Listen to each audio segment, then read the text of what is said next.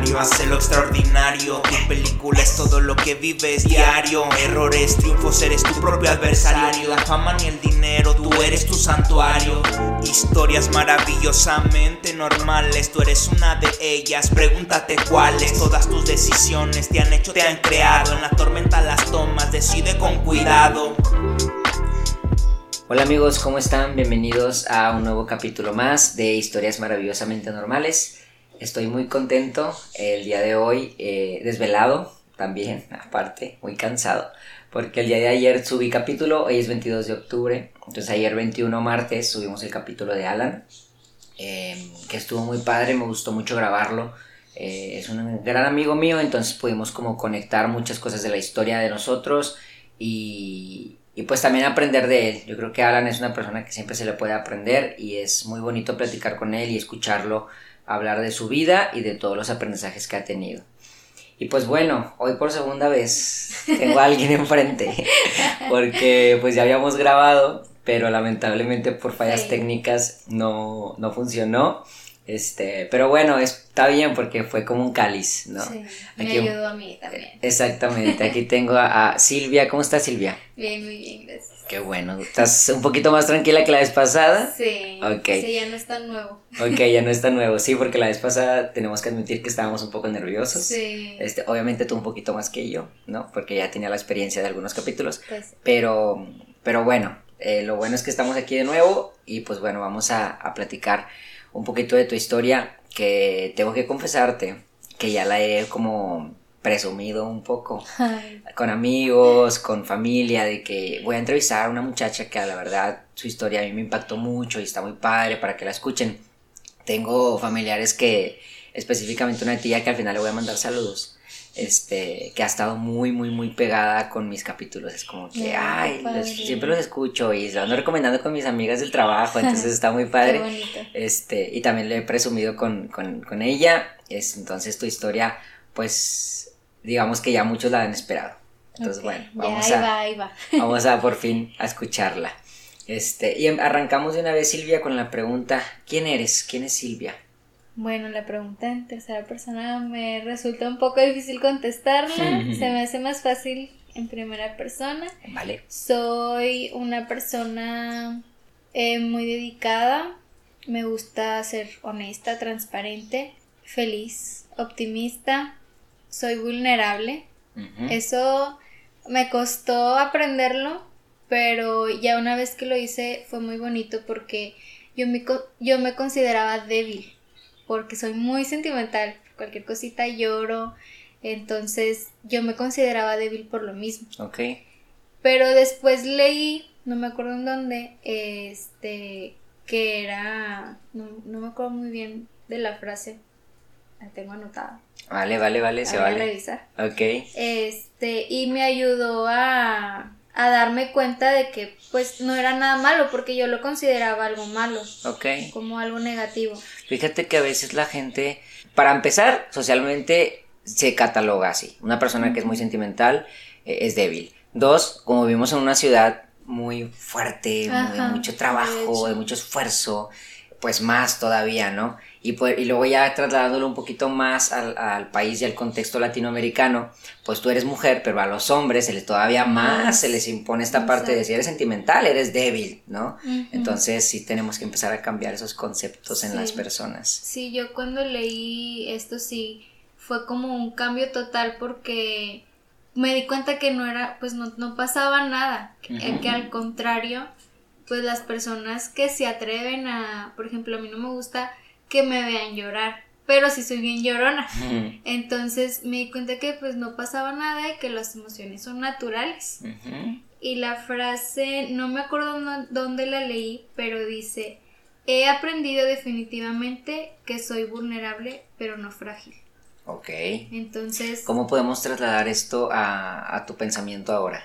Pues que no porque tenga emociones o las demuestre, signifique que, que, no puedo con las cosas o que es algo malo, que no deba hacerlo, sino que al contrario me pueden ayudar para aprender de Ok, ok, esta parte de la vulnerabilidad, em, ¿cómo podemos conceptualizarla? O sea, ¿qué es vulnerabilidad?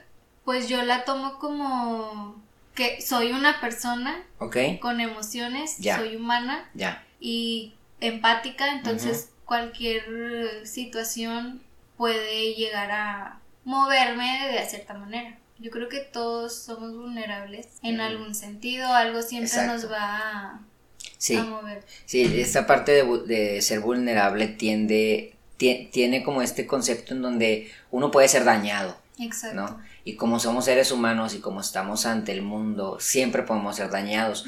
Obviamente somos vulnerables un poquito más a algunas cosas que a otras, ¿no?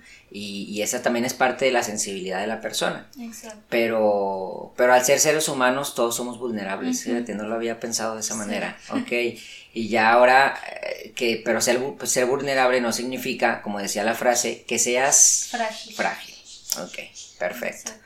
Muy bien, podemos ser fuertes aunque seamos vulnerables. Así es. Muy bien Silvia, pues bueno, ahora platícanos un poquito sobre tu familia. Mi familia la conformamos seis personas. Está mi papá, mi mamá, tengo dos hermanos mayores y una hermana menor. Nombres, Eh, mi, bueno, mi papá, todo el mundo le dice Pepe Chuy. ok. Mi mamá, es mi mamá. este, pues se llama Silvia igual que yo, pero una historia graciosa es que le decimos, o bueno, mis sobrinas o los niños chiquitos de la familia le dicen pompón. Ok, porque la primera sobrina que tuvimos de parte de una prima, Areli, este, cuando estaba chiquita, mi mamá siempre le cantaba una canción que era pom pom, pedacito de jabón.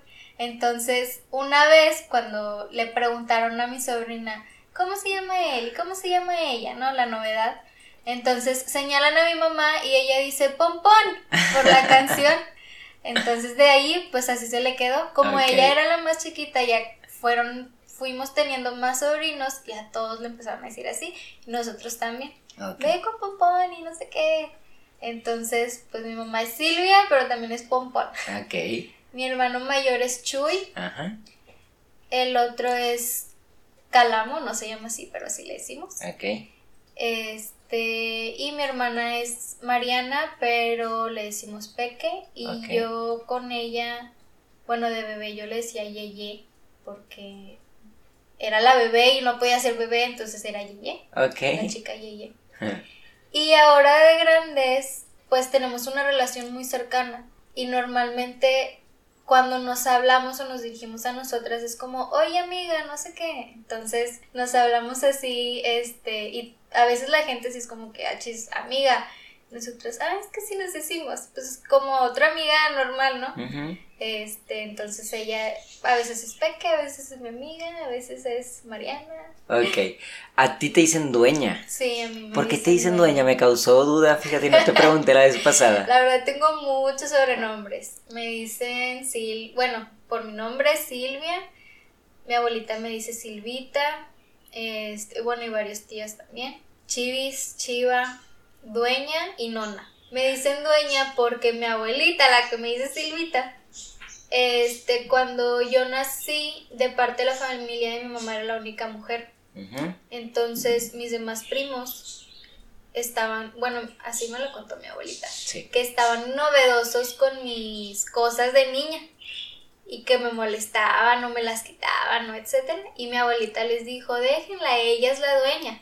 Entonces Mm, mis primos, yo me imagino que como estaban chiquitos, pues fue como me identificaron, ah, ella es la dueña, y la dueña, y la y dueña, y eso se fue. Y se quedó. Desde bebé, y sí, así me siguen diciendo, y no nada más mi familia, también amigos me llegan a decir dueña. Ok, perfecto. Tu familia es muy unida, ¿verdad? Sí. Son muy Sí, unidos, no solamente tu familia nuclear, sino también tus familiares. Sí, sí, es muy bonito. Perfecto. Y tu infancia fue mucho de familia.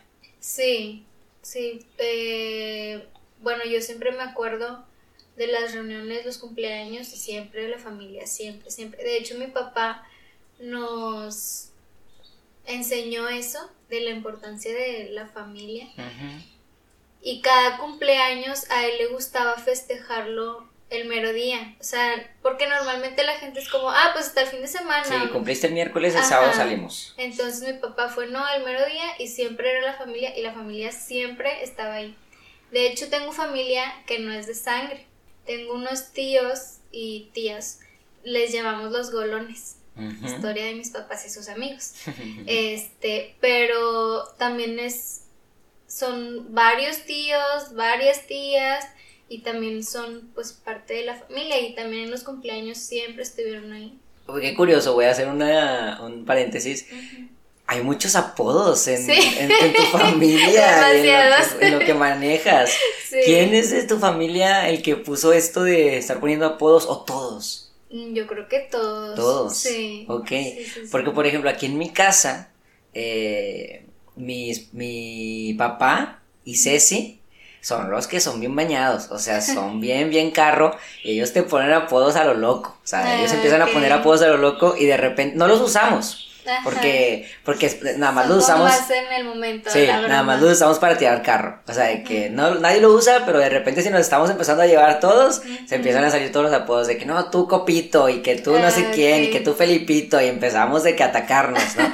pero todo es, digamos, dentro de la diversión. Ajá. Este, pero en tu casa sí es como que dueña y tras, o sea, Sí, siempre. así se queda. qué loco. Sí, Calamu también, así le dicen desde bebé. Ujú, O sea, salen, van saliendo en el tiempo y sí se van quedando. Se van quedando. Sí. Y ahí lo andan intercalando, de repente uno, de repente el otro. Sí. ok, qué divertido. Platícame una- alguna historia de tu infancia, Silvia, divertida. Divertido. Me da mucha vergüenza, pero es que mi hermana y yo siempre hemos sido muy unidas. Ajá. Entonces, de chiquitas, la verdad no sé ni siquiera de dónde lo sacamos, pero a las dos nos gustaba mucho cantar, bailar, y según nosotras hacíamos como shows y los presentábamos en Navidad. O sea, nos preparábamos con tiempo, ensayando canciones, coreografías, hacíamos. Y ya llegaba la Navidad y era como, a ver, todos siéntense y nosotras les vamos a enseñar un baile. Y nos poníamos ahí, todos nos veían. este, entonces, eso siempre me, me ha dado mucha risa Ok. porque nos lo tomábamos muy en serio Sí. nosotras. bastante, en serio, Sí, nos bastante. lo tomábamos muy en serio y pues yo creo que también es algo que nos ayudó a, a ser tan cercanas, Sí. a tener una relación tan bonita y eso, es- eso me gusta mucho. ¿Cuánto se llevan de tiempo? Un año y medio. Sí, son muy, muy, muy parecidas, o sea, en cuanto al tiempo, vaya, de, de Sí. nacimiento. ¿Cómo fue tener una hermana tan, tan similar en el tiempo de nacimiento? Pues yo siempre veía a mi mamá eh, que la cargaba, que le daba de comer, que la limpiaba. Y eso, bueno, a mí, o al menos mi mamá, siento que lo llevó muy bien o lo manejó muy bien. Porque yo en ningún momento sentí como el rechazo porque una nueva bebé o este los celos de que estaba más con ella que conmigo, sino que al contrario, yo traía mis muñecas y las cargaba y yo como mi mamá, o sea, yo lo que mi mamá hacía, yo también lo hacía con mis muñecas. Ya. Entonces, creo que desde ahí, o sea, desde que mi hermana era bebé, yo ya tenía una cercanía con ella porque pues me identificaba al cuidado que mi mamá tenía con ella, entonces yo siempre la he protegido mucho también. Este, y mi- bueno, pues eso es lo que, como fue que fuera, que fuéramos tan similares de tiempo como dices. Y ya durante adolescencia y así, em, no tenían broncas de que es que te llevas mi ropa y te pones mi blusa. Ay, y eso, sí, yo hubo un tiempo en que fui demasiado envidiosa, pero porque mi hermana es muy tosca. Ok. Entonces, y yo antes, ahorita me volví más relajada. Pero yo antes era muy de todo súper limpio, todo súper ordenado, que nada se dañe, cuidado. Y mi hermana pues siempre llegaba con zapato roto, el pantalón manchado. Entonces me volví muy envidiosa por eso. De que no es que te lo vas a poner y ya no va a servir para la otra y no sé qué. Sí, sí discutimos por eso, pero pues mi papá siempre fue, tienen que compartir. O sea, y aparte, las edades que tenemos muy parecidas, muy, muy juntas. Siempre pues nos compartimos, nos hemos compartido la ropa y Sí. todo. Entonces, pues sí, fue algo que mi papá fue como, tienen que ser compartidas y ya al final yo como, bueno, Va. tienes razón. Ajá. Fíjate que eh, eh, a, nosotros en la iglesia nos, nos enseñaron mucho que el valor más importante del hermano es el compartir. Y, y nosotros, eh, pues dentro de la comunidad, pues como sabes, en las iglesias Ajá. normalmente es como que mis hermanos, Sí. ¿no? Es muy común. Entonces, nosotros lo aprendimos muy bien y en mi casa, eh, pues también aprendimos esta parte del compartir, ¿no? A veces se complica un poquito más entre, entre mis hermanas, ¿no? Porque igual, Por Ceci es como muy cuidadosa con su ropa y así, y Sofía es como que, "Ah, más vale que eso, y, y era la disputa de que es que te rom- me rompiste algo, me manchaste algo y no se le va a quitar, claro. y chale, pero son cosas que yo creo que pasan en la mayoría de las familias donde hay dos, más mujeres, yo creo que a lo mejor en los hombres es, es raro porque somos menos cuidadosos, la mayoría, porque hay unos que sí son muy cuidadosos, Sí. pero, pero sí pasa bastante eso. Ok, Sí. muy bien, muy bien. Este, durante tu infancia, eh, Silvia, también hay algo importante que estuviste en gimnasia. Ah, sí. Platícanos un poquito sobre eso. Empecé desde los cuatro años. Ujú. Porque una prima más grande que yo ya estaba, entonces mi mamá fue como, "Ah, pues yo también. Ok. Y empecé en Ciudad Deportiva, que está por mi casa, con el maestro Nicho. Se me olvida porque después a ese maestro, pues yo en ese momento no sabía, yo estaba chiquita. Pero ya conforme fui creciendo dentro de la gimnasia, él fallece. Pero fue un maestro muy bueno y muy reconocido. Entonces hacen un como premio a su, en su honor y me di cuenta, o sea, fue como, wow, yo estuve con él. este, y pues empecé, empecé la gimnasia con él, después entra también mi hermana, o sea, somos todas juntas. Ya me. Este, y después que él fallece, pues nos cambian de gimnasio y nos llevan a uno eh, que era en Parque España, o sea, siempre como en municipio. Ok. Pero después los maestros le dicen a, a mis papás que, que podíamos llegar a más, mi hermana y yo. Entonces ya como que ellos se ponen a checar, le preguntan a mi abuelito Chuy, él era periodista deportivo, entonces conocía a mucha gente dentro de ese ámbito. Sí. y nos lleva al gimnasio Estrellas con la maestra Blanca, bien lejos, nos quedaba de la casa, pero íbamos, hacíamos media hora de camino y siempre íbamos todos los días de lunes a viernes. Y ahí pues la verdad sí nos fue muy bien a mi hermana y a mí como gimnastas. Sí, sí avanzamos mucho, sí aprendimos más, nos fue en las competencias también muy bien y estuvo muy bonito porque también la gimnasia o cualquier deporte puedo decir que te deja un aprendizaje personal, Ah, bueno, entonces Sí. Te da, Sí. te da mucha disciplina, ¿no? exacto. Bastante. Sí, la, la disciplina y el superarse a uno mismo. Ok, sí, mucha perseverancia. Exacto. Te da como también este valor de, de ser perseverante en tu vida. ¿Tenían aspiraciones profesionales? Con- Llegó un mom- dentro de Sí, llegó un momento donde dijeron, mijita, tú puedes ser profesional, tú puedes llegar a los Juegos Panamericanos. Fíjate que yo no, porque me lastimé muy chiquita. Tenía 13 años. Ujú. De hecho, me lastimé justo después de un nacional que fue en Cancún. Y que campeona nacional. Ah, entonces sí había aspiraciones profesionales, tal vez. Pero me, me lastimé después Sí. de eso. Llegando de, del viaje de la competencia, me lastimé entrenando y pues ya. Me lastimé el coxis. Ok. Entonces tuve que salirme para estar en, en recuperación. Ujú. Y una vez que regresé, me volvió a, o sea, a doler. Lo tengo desviado. Mm, Entonces sí era muy compli perdón, muy complicado. Y pues me tuve que salir. Ya. Y mi hermana sí siguió eh, entrenando. De hecho, también entrenó, estábamos en gimnasia artística y también entrenó gimnasia trampolín y en las dos le iba muy bien.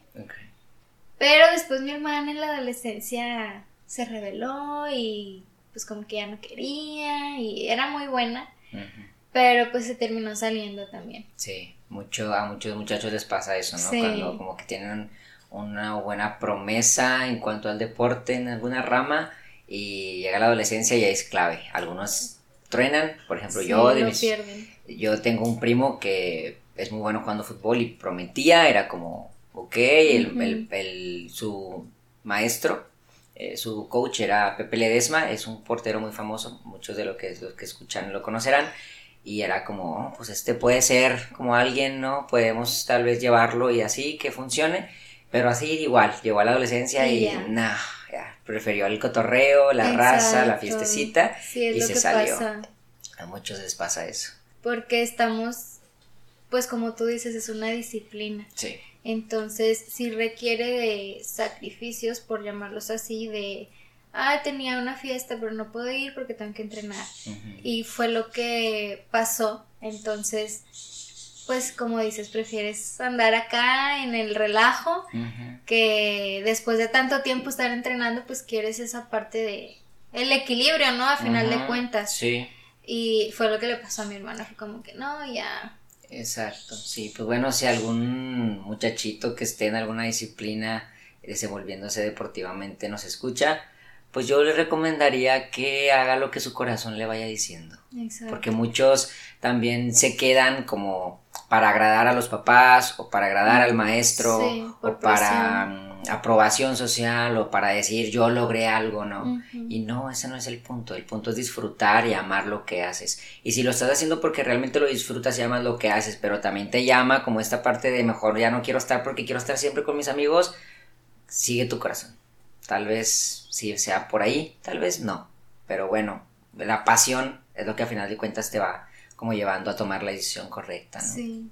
Muy bien, Silvia. Y, luego, y después, ¿qué pasó cuando te lesionaste y qué hiciste en, en cuanto a la gimnasia? Me quedé, pero como maestra. Ok. Según yo, ¿verdad?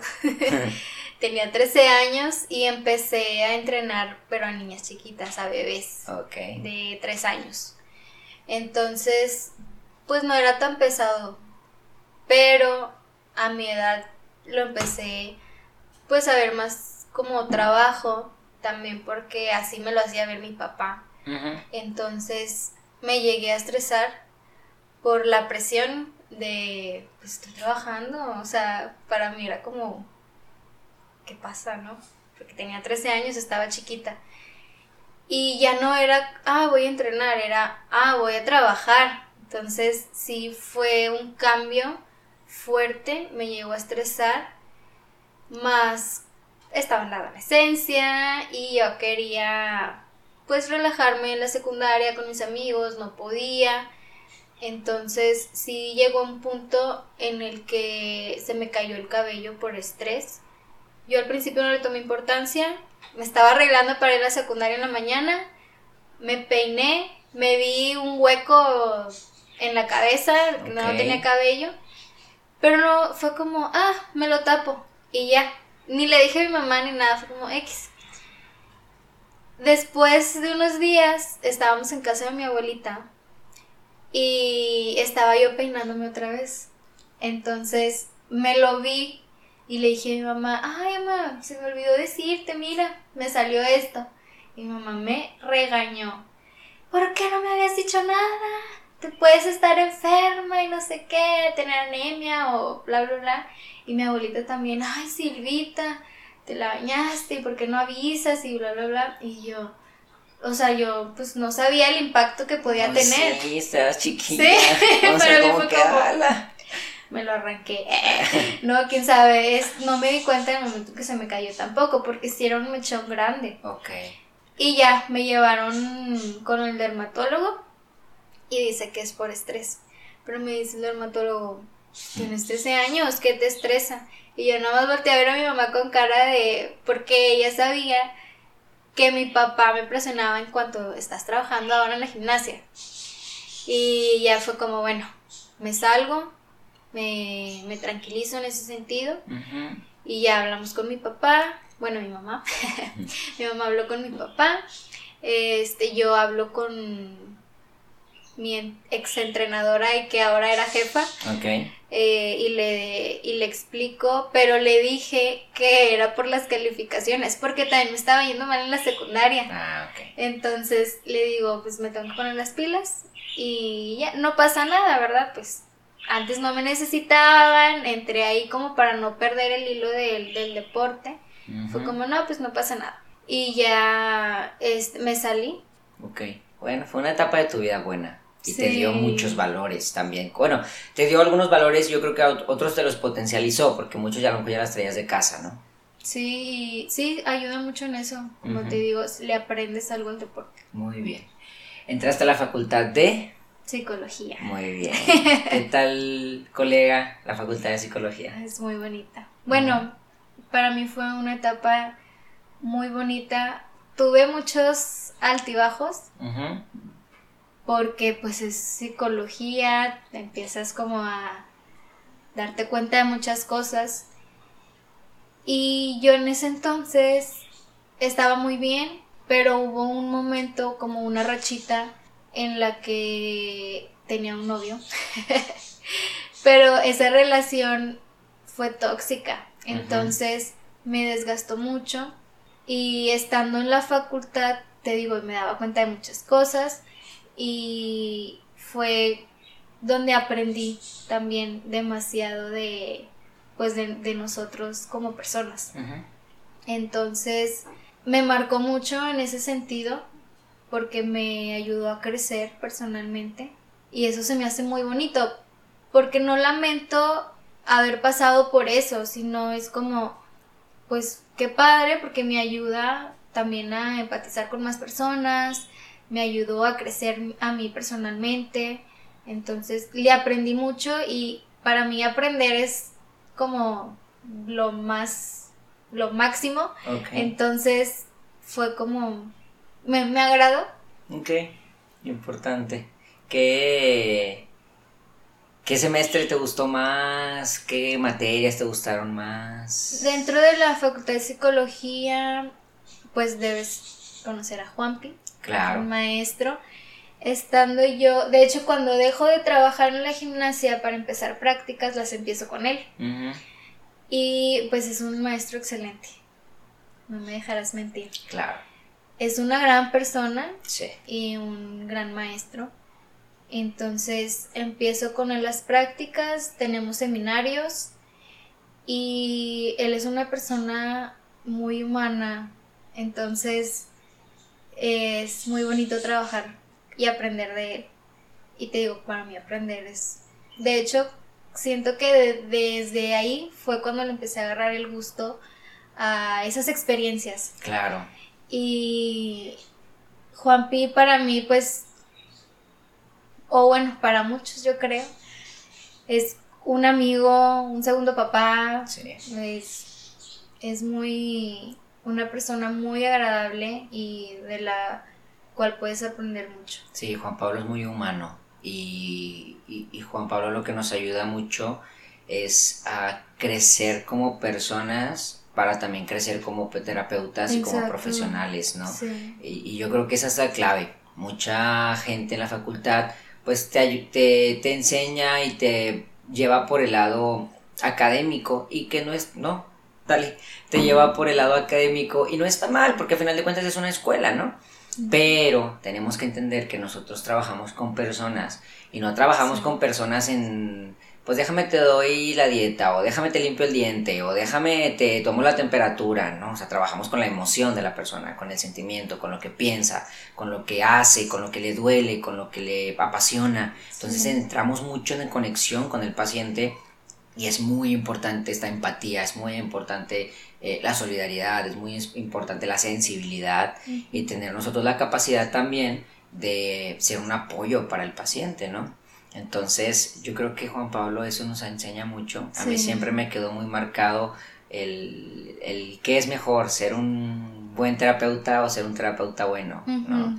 Y yo decía, a ver, pues cómo, Sí. ¿no? Y pues terapeuta bueno, o sea, ser una persona buena, ¿me explicó? Ser, eh, an- antes de ser un buen profesional tienes que ser una buena persona. Ujú. Y eso es lo más importante. Si eres una buena persona, te lleva a ser un buen profesionista. Exacto. Es Entonces. Juan Pablo sí nos enseñó bastante. Y, y pues ahí fue la primera vez que te vi. Ahí Ah, fue la, sí, ahí, fíjate. Esta vez, esta vez no contamos nuestro, ¿Cómo nos nuestra alocada, mi alocada, porque tú ya qué, ¿verdad? Mi alocada manera de abordarte, ahorita al final la cuento. Este, pero sí, entonces Juan Pablo figuró de una manera muy importante para ti. Sí, de hecho todavía tengo contacto con él. Fue mi terapeuta también, fue mi psicólogo. Él me ayudó en esta parte porque en esa rachita que yo tuve, yo me desconocía, era otra persona en cuanto a mis actitudes. Y obviamente me afectó en mi familia, este, con mis amigas, entonces con mi persona también. Y Juanpi me ayudó mucho, demasiado. Entonces sí, sí es muy importante en mi vida y te digo, todavía te- mantengo el contacto con él. Ok, voy a hacer un momento Juan Piano. Sí. ¿Qué fue lo que más te gustó del seminario con Juanpi? Puede ser algún tema, puede ser algún libro que leímos, puede ser... ¿Qué es lo que más te gustó del seminario? Pues él nos enseña películas y libros. De hecho, la, una película también me marcó mucho, la del Camino del Guerrero. Definitivamente. Pero lo que más me gustó fue que para él era muy importante la unión en el, en el mismo grupo. Entonces nos enseñaba a poder convivir con los demás en pues en paz, en buen estado. Y eso es lo que más me gustó porque era un ambiente muy bonito, demasiado. Yo no quería salir de ahí. si yo pudiera seguir yendo, yo seguiría yendo al seminario, porque no nada más te llevas un aprendizaje profesional, también personal. Sí. Y el ambiente es de mucha confianza. Entonces ahí fue donde también aprendí a ser más transparente, más honesta. Y eso es, para mí es muy bonito. Ya, ok. Yo me animo también. Yo creo que eso que dices, digamos que... ¿Te gustó? me gustó bastante. Pero si, si elijo un tema, algo así que hayamos visto que me encantó, es Lecciones de Vida. Lecciones de Vida para mí fue súper clave. Ese libro me marcó mucho eh, al momento de conceptualizar eh, muchos, eh, muchos aprendizajes y llevarlos a la vida. Lecciones de Vida es un libro que escribe Elizabeth Kubler-Ross junto con, junto con otro colega suyo, pero no recuerdo el nombre del chavo. Se llama David, pero no me acuerdo el apellido.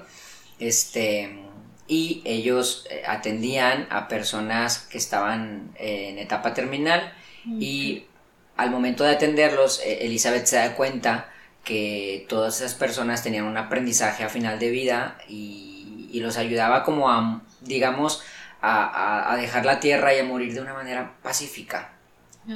Pero Elizabeth decía, ¿por qué tenemos que aprenderlo hasta que nos vamos a morir?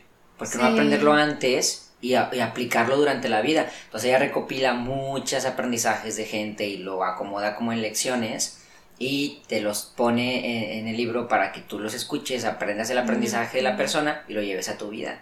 Entonces cuando yo leo ese libro, yo creo que conceptualicé, como te decía, mucho aprendizaje que yo ya había tenido en mi casa, que yo ya había tenido en, mi, en mi grupo de la iglesia, porque es un aprendizaje muy integral el que nos dan, este, y lo llevé a mi vida como tal, y entendí muchos conceptos como el perdón, entendí Sí. conceptos como la paciencia, entendí conceptos como eh, la rendición, que mucha gente dice, no, no te rindas, no, es que a veces también es bueno rendirse. Sí. Entonces hay muchas cosas que se aprenden dentro del libro. Y pues bueno, lo dejo ahí. Si alguien dice, ah, yo quiero leerlo, pues hábleme por WhatsApp y se lo paso. Es un libro increíble. A mí me encantó. Fíjate que nosotros leímos el libro ahí en seminario, el del Caballero de la Armadura Oxidada. También lo leímos nosotros. También muy bueno. Sí. Yo, ese libro no, el de Lecciones de Vida, no lo tomamos, ¿No lo tomaron?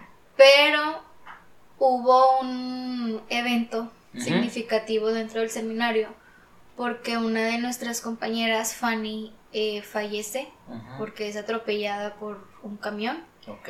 Entonces, en ese momento en- dentro del grupo como que había topes entre nosotros mismos. Y cuando fallece Fanny, bueno, primero se pone muy grave de salud. Entonces cuando pasa eso, obviamente todos nos unimos. Y yo de ese evento fue lo que más se me quedó grabado como y hasta se los dije a mis compañeros porque nos esperamos a que pase este tipo de cosas para que nos podamos perdonar, para que nos podamos llevar bien. O sea, no es necesario pasar por eso porque en realidad sí somos capaces de llevarnos bien, ya lo, lo hicimos hasta el final, pero para qué esperarnos a que pasen ese tipo de cosas. No manches, se me puso la piel chinita. Sí, o sea, neta, neta sí es una realidad y pues ustedes tuvieron su propia lección de vida ahí, en, en, vivencia total.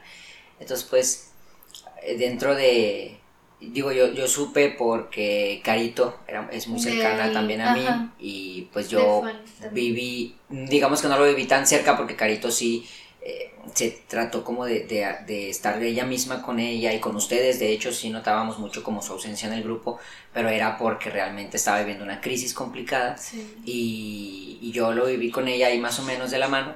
Este, y sí noté que para ella fue muy importante y creció mucho. Entonces, aprender que también de la tragedia, de la complicación, de la tristeza, pues podemos aprender algo muy importante que también es algo que vamos a hablar un poquito más adelante. Sí. Muy bien. ¿Fuiste a terapia? Fui a terapia. Ok, ¿y qué onda? ¿Qué aprendiste? ¿Qué te llevaste lo más, más importante? Pues mira, me di cuenta que una de las decisiones más importantes que hice en mi vida fue elegir estudiar en psicología y la otra haber ido a terapia. Porque fue como regresar como me decías ahorita, los valores que ya nos enseñan desde casa, pero te das cuenta y los empiezas a, llevar a cabo, a tenerlos más fuerte, a reforzarlos. Entonces la terapia para mí fue eso, recordarme lo que yo era, que estaba perdiendo y retomarlo más fuerte más bonito, para mí todo es más bonito. este, retomarlo más fuerte y pues por eso estoy eternamente agradecida con Juanpi porque él me devolvió pues el sentido a la vida o no tanto el sentido, sí, pero también como mi felicidad, porque yo ya estaba en un punto de quiebre, o sea, te digo, yo ya no me reconocía eh, personalmente, era otra, otra persona con actitudes muy diferentes. Y algo que me marcó mucho fue que yo siempre me consideré una persona positiva, optimista. Entonces, este novio se creía, pues no sé qué, y me dice, es que no eres realista, vives en una burbuja. Por eso, como mi optimismo era vivir en una burbuja. Ok. Entonces, a mí Juan Pablo me hace la pregunta de, ¿Y cómo te iba mejor? ¿Siendo realista o siendo optimista? Y ves como... sí. Sí.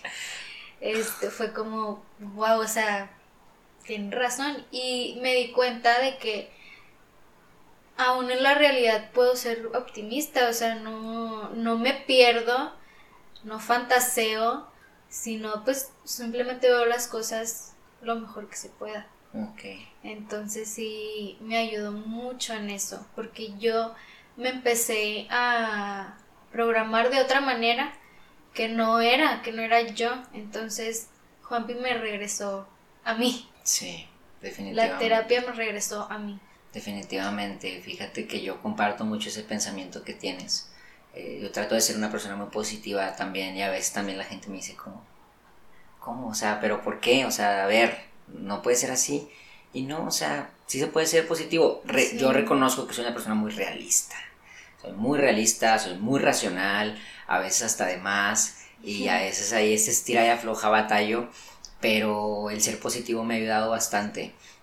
Y pues bueno, para cerrar esta parte de también de tu terapia y, y, de la Facu y de Juan Pablo, que hemos estado hablando mucho tiempo de él en este, en este tiempecito este, yo quiero también compartir un aprendizaje que Juanpi me, me dio, que me cambió mi, que me cambió mi vida porque me hizo más feliz. Mm. Este, una vez en seminario, ya ves que hacíamos simulacros. eh, un simulacro Ah, sí. lo que era es que eh, Juan. Pablo se ponía como paciente y nosotros, todo el grupo, éramos terapeutas y íbamos haciendo cambio, ¿no? Si te equivocabas en algo, Juan decía cambio y era, pasaba otro a ser el terapeuta y así Sí. nos íbamos. Y a nosotros nos había encargado algunos eh, buscar como el diagnóstico del paciente. Ok. Y a mí era, cuando, me, cuando Juanpi me ponía a mí en diagnóstico, me, me caía mal porque yo no me sabía los trastornos. Ah, ok. Entonces era como, me sentía muy mal al- cuando me ponía ahí. Entonces me ponía ahí y era como chingado, ok. Entonces yo trataba como de agarrar algo y yo veía que mis compañeros de que, ay, puede ser este, puede ser este, puede ser este, y yo no me lo sé.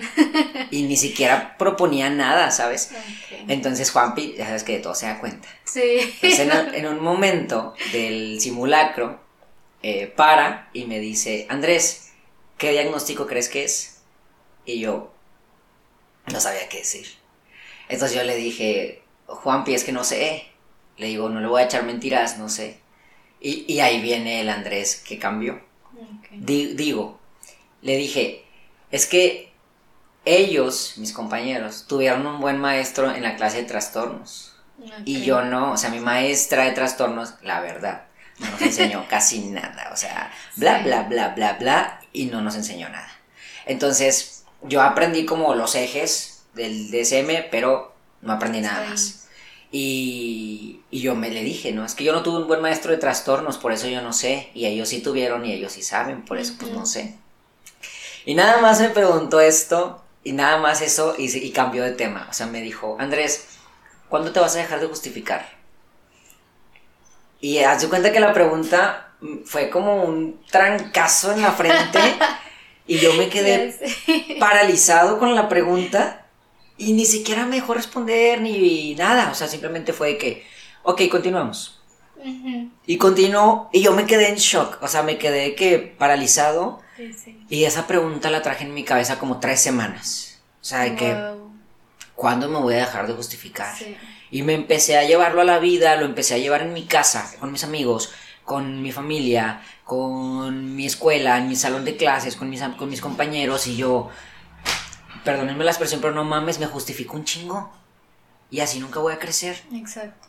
Entonces me dejé de justificar, me empecé a ser más responsable de mi vida y empecé a tomar mi aprendizaje por mí mismo, mi crecimiento por mí mismo, mis acciones, mis pensamientos, mis sentimientos. Y ahí dije, no manches, este es uno de los mejores aprendizajes que he tenido en la vida. Y fue una pregunta, fue una simple pregunta que me cambió la vida. Entonces, Juanpi, te lo agradezco un chorro. En Pues verdad también que, fue una pregunta. en verdad que, madres, o sea, esa pregunta Sí. me cambió mucho el panorama en mi vida y me ha hecho también eh, hacer quien soy hoy, ¿no? Entonces, bueno, cerramos Qué esta bonito. parte de Juanpi. Neta que sí, me, me tocó mucho el corazón y mi cabeza me, me removió. Y bueno, entonces la terapia fue muy importante para ti. Sí. Y digamos que ahí en adelante viene algo ya que, em- que impacta tu vida y empieza con una crisis importante en tu familia. Sí, después de la facultad yo pues empiezo a trabajar eh, y me empieza a ir muy bien. De hecho yo me sentía súper bien, estaba muy muy bien. Pero después en el 2018 fallece un tío en enero empezando el año y ese tío era uno de los golones. Ok. que te digo que son parte de la familia. Pero él creció con mi papá. Mi papá es hijo único, tiene puras hermanas. A eso me refiero. Entonces, eh, mi tío Felipe vivía en la misma colonia, colonia que él. Y crecieron juntos, desde el kinder hasta que lamentablemente fallece mi tío. Entonces, para mi papá, para todos, pero más para mi papá, fue un golpe fuerte. Y yo, pues a mí la verdad no me gusta, yo creo que a nadie, ver sufrir a mis papás. Claro. Mi papá es una persona también que demuestra ser fuerte. Entonces, verlo tan vulnerable para mí fue, o sea, me, me rompió también. Y empezamos porque vivimos el proceso de la enfermedad de mi tío, él tenía diabetes. Entonces, fue, sí fue pesado vivir, vivir eso.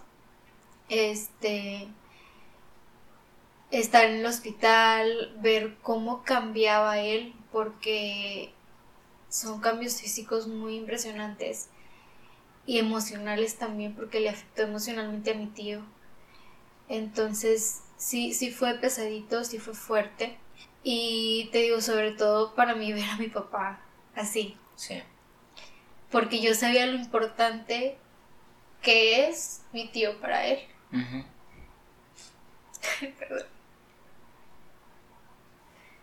Entonces pasa eso, lo seguimos adelante, lo tomamos pues bien, somos católicos, entonces pues no era como el final malo, sabíamos que estaría en un lugar mejor y eso también fue algo que, que admiro mucho a mi papá porque siempre ha sido muy pasa algo, eh, rezo el rosario, voy al Santísimo. Entonces fue también bonito ver cómo se acercaba a Dios. Y pues eso lo admiro mucho. Después de unos meses falleció otra tía, que es hermana de mi papá. Mi tía Linda, ella no es de aquí de México, Gracias por las servilletas.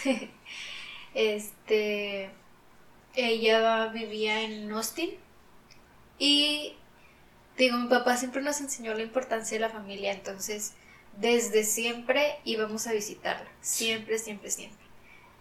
Nos quedábamos en casa de ella, no era como que nos quedáramos en hotel o algo, nos quedábamos en casa de ella y era muy bonito porque ella pues allá tuvo también su familia, sus hijos y convivíamos todos muy, muy bonito.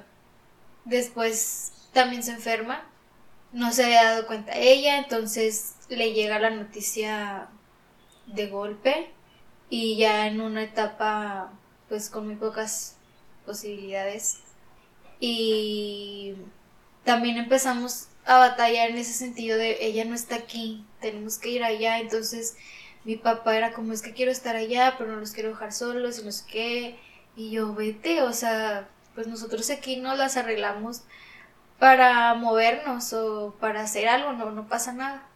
Entonces se iba con mi mamá y luego ya llega el día en el que mi tía fallece. Mi papá era muy cercano a ella. De hecho vivió con ella, es que mi papá es el hijo menor y ella era la mayor. Entonces sí se llevaban una cantidad de años. Y mi papá fue a estudiar la prepa allá en Austin y vivió con ella. Entonces sí era muy, muy cercano y te digo, desde siempre nos llevó a, visitarla. Entonces vuelve a, a sufrir, vuelvo a verlo tan vulnerable. Y pues es otro momento en el que me impacta. Yo, no sé por qué, pero me puse el papel en la familia de estar para los demás, mantenerme fuerte, para apoyarlos, poder apoyarlos. Entonces, por eso tampoco me gustaba ver a mi papá así, porque era más fuerte el impacto que tenía en mí. Pero, pues nos, como quiera nos ayuda, este, como familia, nos une. Digo, mi papá siempre fue de rezar, de estar en contacto con Dios. Y mi tía fallece unos días antes del cumpleaños de mi papá.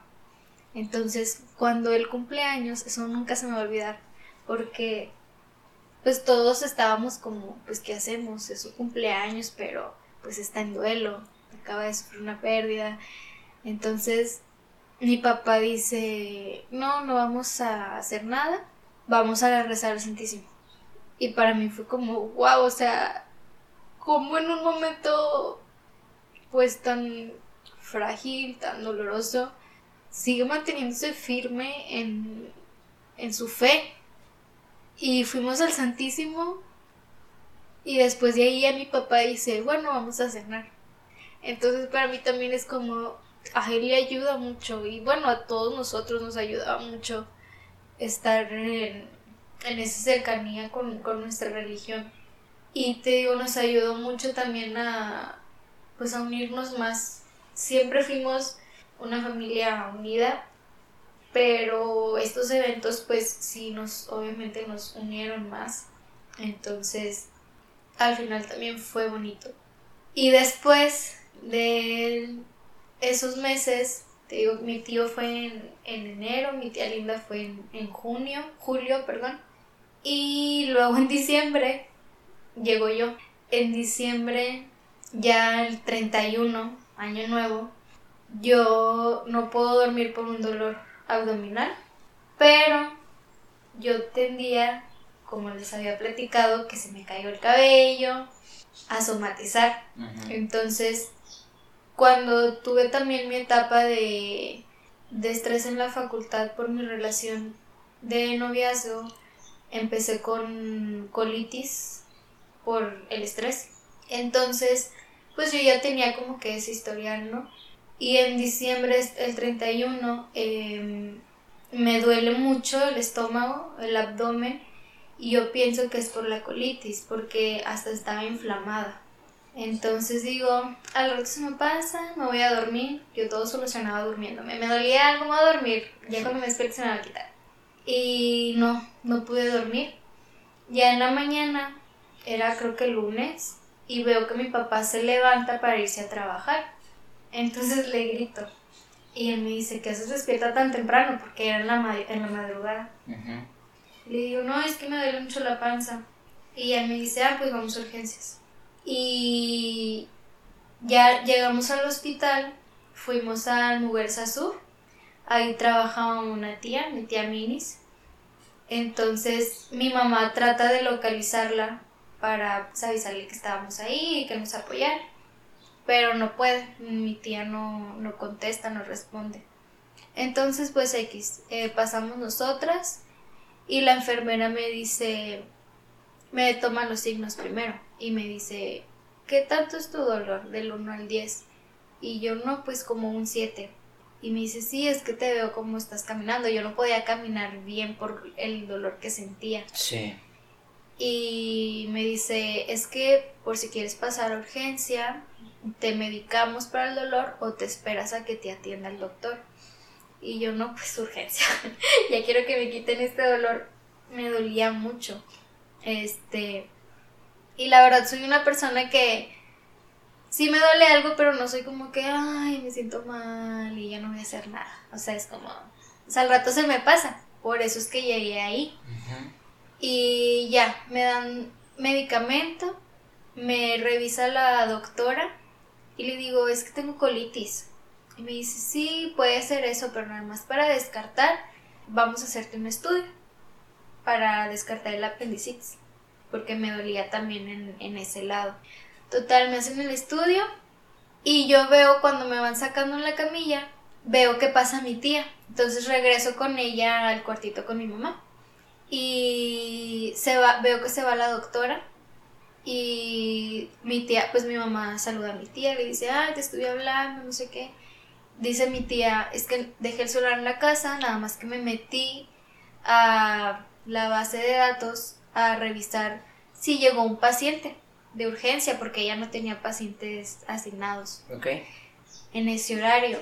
Y dice, y voy viendo Silvia Martínez Benavides, 23 años. Dice, ah, chis. Y se baja corriendo. Entonces fue como llegó ahí con nosotras. Y en eso mi mamá le dice, es que dueñita tiene un tumor, me acaba de decir la doctora. Y yo nada más escuché, mi mamá no me dijo a mí, le dijo a mi tía. Y yo escucho, me quedo como, no, o sea, fue como, machis, tengo un tumor, qué raro. y luego ya le dice, lo tiene en un ovario izquierdo, entonces hay que conseguir un ginecólogo para ver cómo procedemos. Ok. Entonces teníamos que conseguir un ginecólogo el 31 de diciembre. Nadie contestaba, el hospital nos dijo no localizamos a nadie. Entonces en eso mi tía le marca a su ginecóloga desde su celular y consigue que vaya. Ya llega la doctora Erendira y nos dice, yo nada más llegué aquí porque me, me habló Minis. Si me hubieran hablado del hospital, yo no hubiera contestado. Y yo entiendo porque esa parte de, pues los doctores pues, También tienen son vida. personas, ajá. Claro.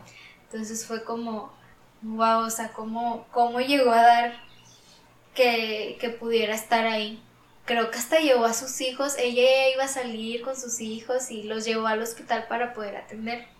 Entonces me pidió hacer otro estudio eh, por medio de contraste para ver con mayor claridad el, el tumor. Y ella dice, ah, pues que te hagan el estudio, te llevan directo a quirófano y yo te lo quito, no pasa nada, este, puede ser un tumor de los que se forman y bla, bla, bla. Total, me hacen el estudio, me llevan a quirófano y en eso ya me estaban preparando y llega ella corriendo. Ay, no se me olvida porque para mí fue como una escena de película o serie, Grey's Anatomy, Sí, no sé, que llegó corriendo y ¡espérense! Y yo, ¿qué pasó? Y la ella dice, no, vamos a, a interrumpir, nos vamos a esperar a que llegue otro doctor. Ok. Y yo, ah, bueno. Ya después me llevan a un cuarto en el hospital, Ok. me internan. Ok, pausa. Quiero hacer una pregunta ahí. Eh, digo, no, pausa, pausa. ok. ya. Ok, este, para ti todo este movimiento de primero tu mamá dice, tiene un tumor, tú no te habías, no te habían dicho, después ve- ve- lleven la quirófano y después paren esto, tenemos que hacer otra cosa, le vamos a hablar a otro ginecólogo, todo en un lapso de cuánto tiempo, No, pues fue, yo creo que en menos de una hora. o sea, ¿qué, qué, qué pasaba por tu cabeza? ¿Qué sentías? La verdad, en ese momento no me sentía preocupada, Ok, estaba tranquila. Yo me doy cuenta que es por, por la fe. O sea, en ningún momento fue como, ay, una tragedia, otra más y no sé qué. Fue como, todo va a salir bien. O sea, algo me hacía sentir tranquila y yo pienso que fue mi fe lo que me ayudó a sentirme así en, en confianza de que todo terminaría bien. Entonces no fue impactante, solamente fue como, de hecho hasta le hablé a una amiga porque tenía planes con ella para Año Nuevo. Ajá. Entonces le hablo a Carito y le digo, amiga, pues no voy a poder salir porque estoy en el hospital. Y ella, ¿qué pasó? Y ella, yo de que no, pues yo platicando todo súper natural. No me sentí mal en ese momento. Este, ya ella me dice que no, pues no pasa nada, no te preocupes, bla, bla. Cualquier cosa me dices. Entonces, cuando me llevan al cuarto, llega la ginecóloga y me explica, no, es que nos vamos a esperar eh, porque salieron otras como manchas o no me acuerdo qué dijo que vio. Dice, no me gustó mucho, entonces me voy a esperar a conseguir a un ginecólogo oncólogo para que me diga con mayor Exactitud. Ajá, lo que podemos hacer. Entonces era conseguir ahora a un ginecólogo El oncólogo. 31 de diciembre. Exacto. Uy. En eso yo estaba hablando con mi amiga Carito y me dice, ella es una de mis mejores amigas. Entonces le platica a su mamá, su mamá es enfermera, y me dice, oye amiga, dice mi mamá que preguntes por el doctor Emilio Treviño, que ella lo conoce, sabe cómo trabaja y justo se especializa en lo que te están pidiendo. Y yo, ah, pues ahorita mismo, en cuanto llegue la doctora, le digo. En eso entra la doctora y me dice, ya contacté a mi compañero que con el que me gusta trabajar. Es el doctor Emilio Treviño. Y yo, ¿qué? O sea, ¿Cómo? Le dije, justo una amiga me lo acaba de decir que pregunté por él. qué Y ella, ay, pues qué bueno, no sé qué, ya sabes que entonces este, estás, eh, puedes estar tranquila. Y yo, ah, pues sí, súper bien. Ok. Entonces yo me seguía sintiendo así, tranquila. Ajá. Y de hecho dice mi tía, porque mi tía siempre estuvo ahí también. Mis papás siempre se quedaron conmigo y mi tía pues ahí trabajaba y siempre estaba al pendiente. Y me dice, las enfermeras me preguntan, oye, tu sobrina bien tranquila, pues qué pensará o qué. Y mi tía, yo creo que va a pensar que le van a quitar una muela.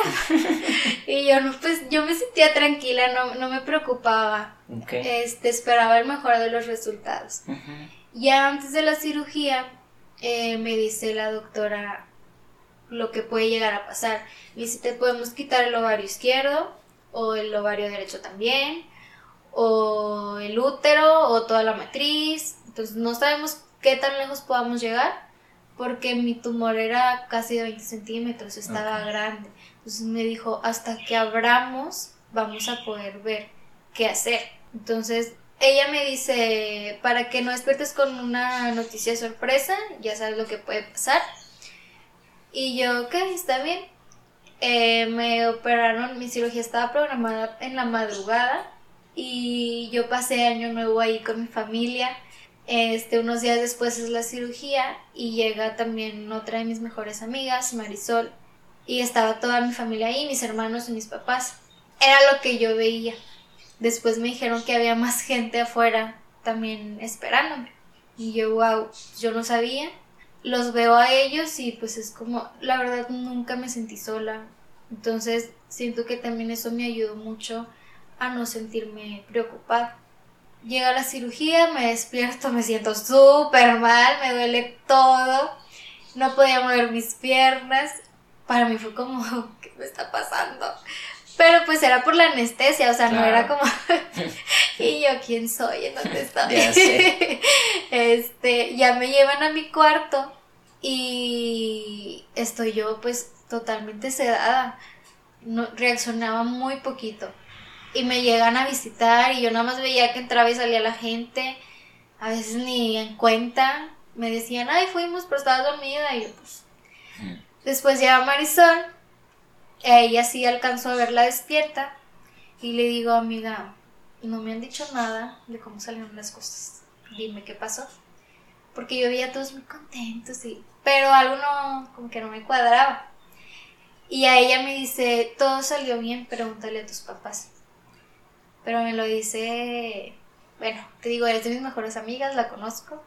Y yo es como que... Hay algo aquí. Sí. Total, ya se va toda la gente me quedo con mis papás y ellos tampoco me decían nada. Entonces yo les hago la pregunta, ¿cómo salió? Y ya me dicen, este, decidieron quitarte toda la matriz, porque si abarcó más el tumor y había posibilidades de que aunque te quitaran el ovario, pues siguiera ahí, entonces te quitaron todo. Y yo, ah, ok. Pero nadie me decía lo que yo quería escuchar. Llega la doctora y también me explica este lo mismo, te abrimos, me explica todo el procedimiento de la cirugía. Este lo que decidieron hacer que fue pues lo mejor. No yo no me quejo de las decisiones que tomaron, que claro que también consultaron a mis papás para hacerlo. Este, total me explica y me dice que como me quitaron la matriz, yo entraría en la menopausia. Por, pues porque no tengo la matriz y por todos los cambios hormonales que, que llega a tener. Entonces me explica los efectos secundarios o los síntomas de la menopausia y ya es como que, ah, ok. O sea, pues yo no era como que preocupante para mí o alarmante ella me dice, pues te van a dar los típicos bochornos, cambios de humor, insomnio, bla, bla, bla. Y yo así ok. Este, pero seguía sin decirme lo que yo quería escuchar. Entonces, mm, llega la madrugada, yo no puedo dormir y en mi negación busqué en internet lo como la función o sí, las funciones de la matriz. O sea, yo ya sabía. Obvio pero quería verlo o escucharlo. Sí. Entonces ya, pues obviamente decía que era donde pues se formaba el, el feto, donde podías embarazarte, ¿no? Y eso me rompió. Eso para mí fue como, no, o sea, no me puede estar pasando esto.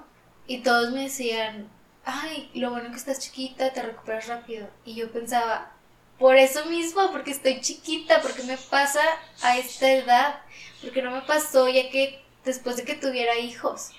Yo entiendo que muchas mujeres no desean ser madres y lo, lo comprendo, pero yo sí quería y sigo queriendo. Y para mí fue como, no, o sea, para mí era como un sueño, por así decirlo, el verme embarazada con mi familia, con mi esposo y que me hayan quitado la matriz, pues me arrancaron eso. Este, me sentí muy mal, lloré toda la noche, no dormí. No, nunca me mostré así ante mis papás. De hecho, hace rato dije, no sé por qué me puse el papel de ser la fuerte en la familia.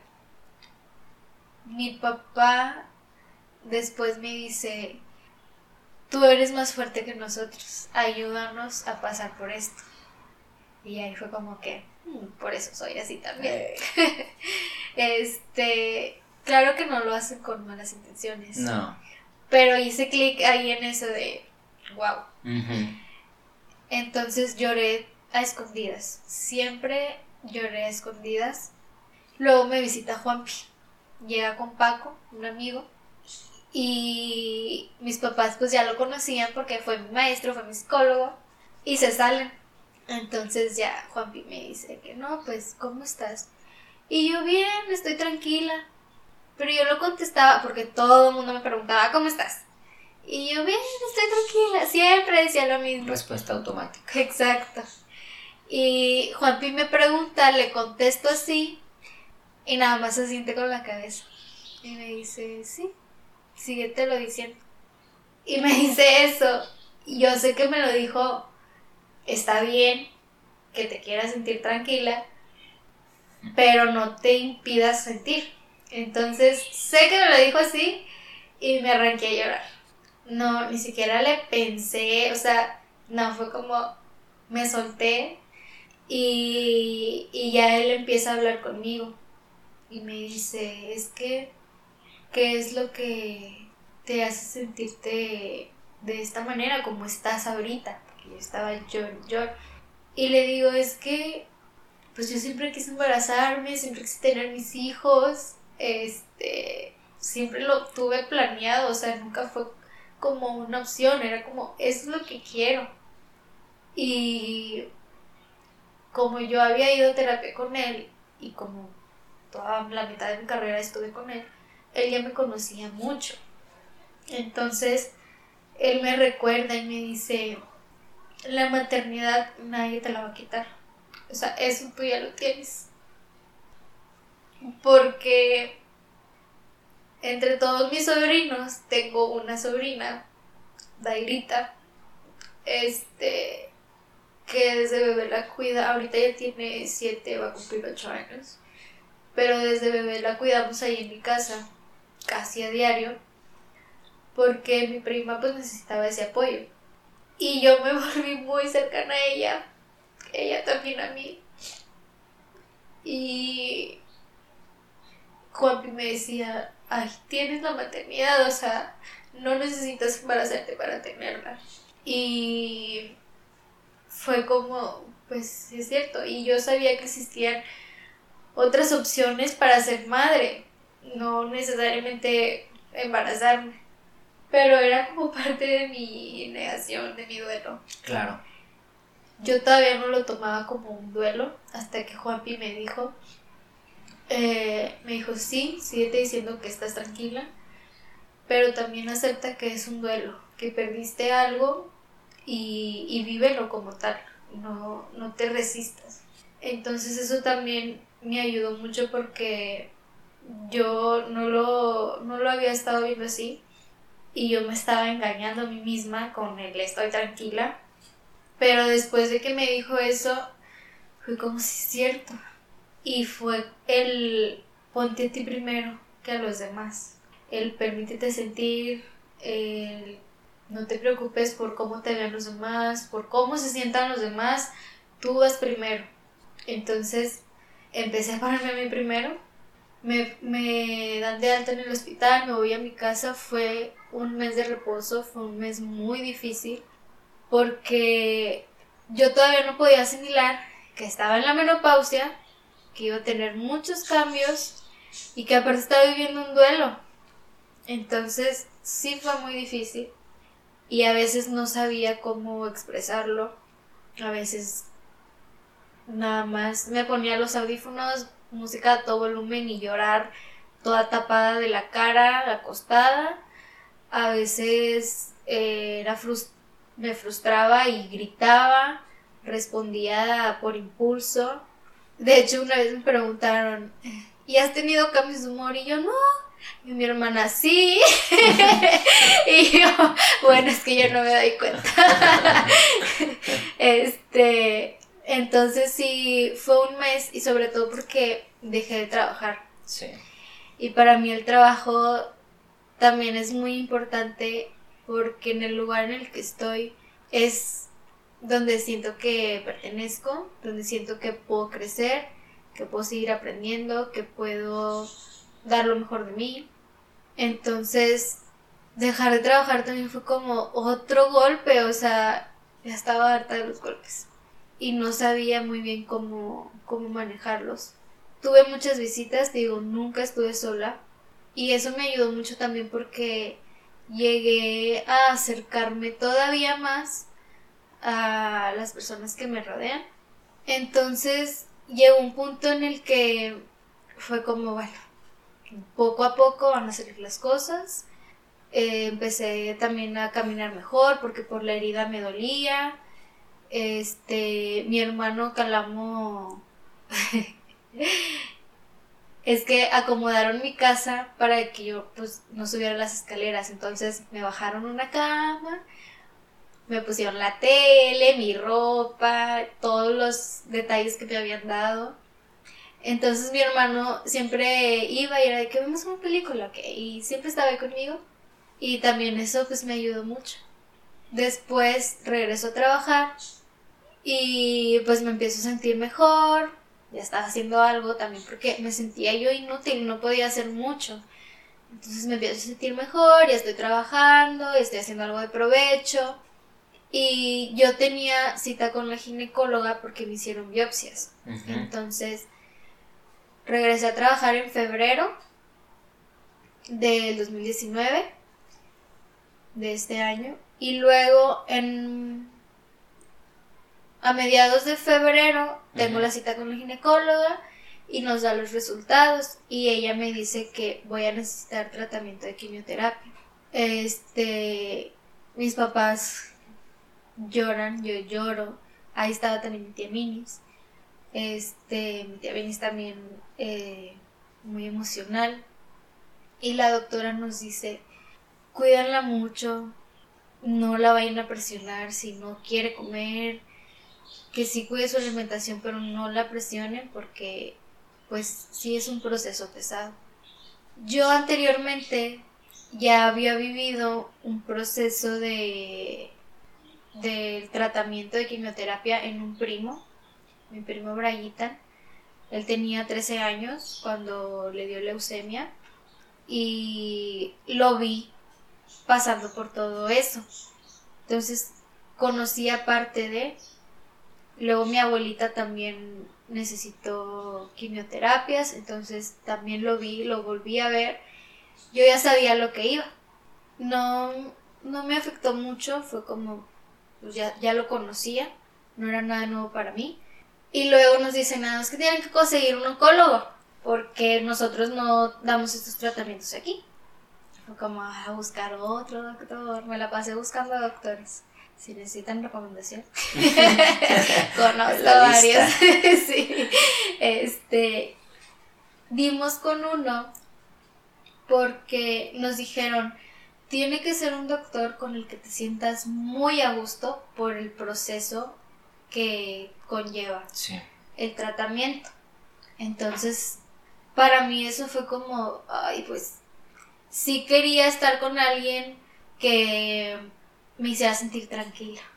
Entonces empezamos, la doctora nos recomendó dos, mi tía Minis conocía otro, este, mis papás empezaron a preguntar, mi abuelita bien linda me decía, pues si no consigues mi hijita ahí en el IMSS, ahí se trató ella. Y me trataron a mí muy bien, va a salir muy bien, no sé qué.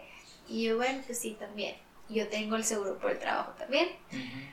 Este, y en eso mis papás se topan a un amigo de ellos y les platican, le platican, perdón, de lo que estábamos pasando y él le dice, ah, yo conozco al doctor César, doctor César González, este, y es muy bueno, es un pan de Dios, este, te lo recomiendo. Que era el que conocía también mi tía Minis. Entonces dicen mis papás, pues un pan de Dios nos está diciendo que esta persona es un pan de Dios, pues vamos con él. Y yo, ah, pues sí, o sea, para mí era como, Dios me lo mandó. Mi tía Minis nos lo recomendó, nos lo recomendó este señor, pues ya. Ay, cabe. Fuimos, muy buen doctor, me recibió muy bien, nos sentimos también mis papás muy bien, entonces fue como, bueno, eh, pues sí, ahora me pide los estudios, los analiza, eh, me dice que mi diagnóstico es muy raro en personas de mi edad. Ok.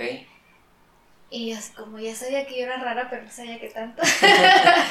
este, y me dice, pero vamos a analizar bien y ya te decimos si necesitas quimioterapia. No, puede que no. Entonces no te preocupes. Y ya, bueno, nos vamos muy tranquilos. Lo regresamos a la otra cita y nos dice que sí tengo cáncer. No me habían dicho la palabra cáncer hasta ese momento. Ok.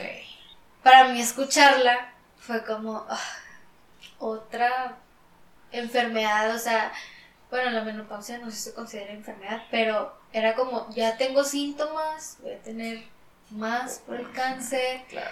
entonces soy como, ah, ok, voy a llevar quimioterapia.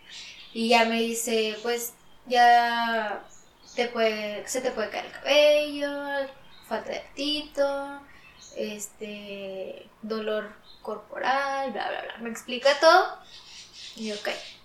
Cuando empezamos, tuve que dejar de trabajar otra vez. Para mí también eso era como, ay, otra vez me voy a salir del trabajo y ahora no sé por cuánto tiempo. Entonces sí me frustró, pero te puedo decir que no me rompió como me rompió el que me hayan quitado la matriz Ok. o el que yo haya perdido la matriz. Este fue como, te digo, también ya conocí el tratamiento, el proceso, entonces, era bueno. Como mi primo Brayitan se enfermó ah, hace seis años, yo doné mi cabello. Antes el cabello para mí era como ah, el cabello largo. Ok. Mi primo Brayitan se enferma y hacen una campaña en, en- ahí en el campus de medicina de donación de cabello. Entonces yo fue como, ah, pues voy a ir. Y súper bonito porque te daban un, un papelito para que hicieras una notita para la persona que fuera a recibir. O sea, tú no la conocías, pero pues le dejabas un mensajito. Entonces se me hizo muy bonito también. Doné mi cabello. No lo tenía tan largo, así que quedé un poco trasquilada. Pero ahorita me doy cuenta que eso me ayudó mucho a no darle tanta importancia a ahora que yo tuve que pasar por quimioterapia y que se me cayera el cabello. Para mí fue como que, ah, se me va a caer el cabello, no pasa nada. Este, y, y todos los demás era como, ay, de hecho, tengo una tía, mi tía Rosy, que es parte de los golones. Ella es estilista, entonces toda la vida nos ha cortado el cabello. Ok. Entonces yo le decía, tía, ya córtemelo todo, porque ya tiene harta, porque a mí se me caía de poco en poco, no fue como de todo de un jalón. Entonces me caía en, el, en la espalda, en los hombros y me molestaba. y también me daba pena porque dejaba mi rastro, literal, dejaba mi rastro de cabello. Entonces era como, ya me lo quiero quitar. Y mi tía también fue como, ay, pues te lo voy a dejar cortito, pero ya después ya te lo quito bien. Entonces sí siento que a los demás les pegó más que a mí en cuanto a eso. Ok. Y en ese momento mis hermanos mi- y mi papá se rapan. Mi mamá, es que voy a decir mi mamá también, pero mi mamá no se rapó, nada más se cortó el cabello muy chiquito. Este, pero mis hermanos se rapan, el novio de mi hermana se rapa, mi hermana, como te había dicho, es también mi amiga, entonces su novio también es mi amigo, este, y también se rapa. Y mientras lo hacíamos estando ahí con mi tía, pues el ambiente súper relajado y hasta bromeábamos. Mi tía nos peinaba como rockeros. Tengo una foto en la que según yo estoy acá súper punk, con el cabello cortito parado, en mientras me lo iba cortando. Este, a mi hermano le dejó nada más un mechón así en medio de la cabeza jugando y después se lo cortó. Pero sí jugamos mientras lo hacíamos y estuvo muy padre. Fue como muy, muy bonito. Este, y a mi papá, mi papá se veía demasiado raro. Porque él no era de usar el cabello al ras. Ok. Lo tenía medio onduladito caído. Entonces verlo rapado fue como, ¿quién eres? qué raro. Entonces también nos reímos mucho de eso. Ok. Este, y fue muy padre. Muy bonito gesto. Sí, también. Sí. De hecho, ya después nos tomamos este, una foto y pues estábamos ahí ya todos pelones, ¿no? Muy, muy bonito.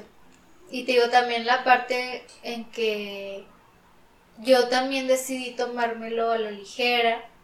Y no sé si te acuerdas que te dije que me marcó la película del Camino del Guerrero cuando la llegué a ver con Juanpi en seminario. Porque en esa película al final te enseñan como tres reglas de la vida. Sí. Y una de las reglas es el sentido del humor, sobre todo en uno mismo.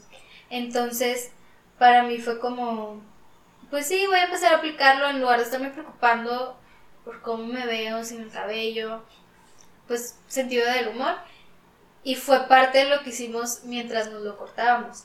Esto también me impactó mucho porque el 30 de diciembre, un día antes de que yo me sintiera mal y fuera al hospital, estaba hablando con un amigo, Arturo, que lo conocí en diplomado como maestro Juan. Y estaba platicando con él y le digo, todos hacemos planes, pero igual la vida siempre nos va a sorprender. Y le mandé las tres reglas de la vida. La primera es la paradoja. La vida es un misterio, no desperdicies tu tiempo tratando de entenderla. La 2, el humor. Mantén sentido del humor, especialmente acerca de ti mismo. Y la 3 es el cambio. Recuerda que nada permanece inmutable. Yo se lo mando a él el 30 de diciembre y luego el 31 de diciembre yo doy en el hospital. Entonces fue también como, wow, o sea. Como que Dios y la vida te trataban como de dar un colchón sí. de lo que iba a pasar. Yo me quedo muy impactada porque realmente estaba preparada para pasar por todo esto. O sea, anteriormente también había hablado con una amiga de que pues puede adoptar niños.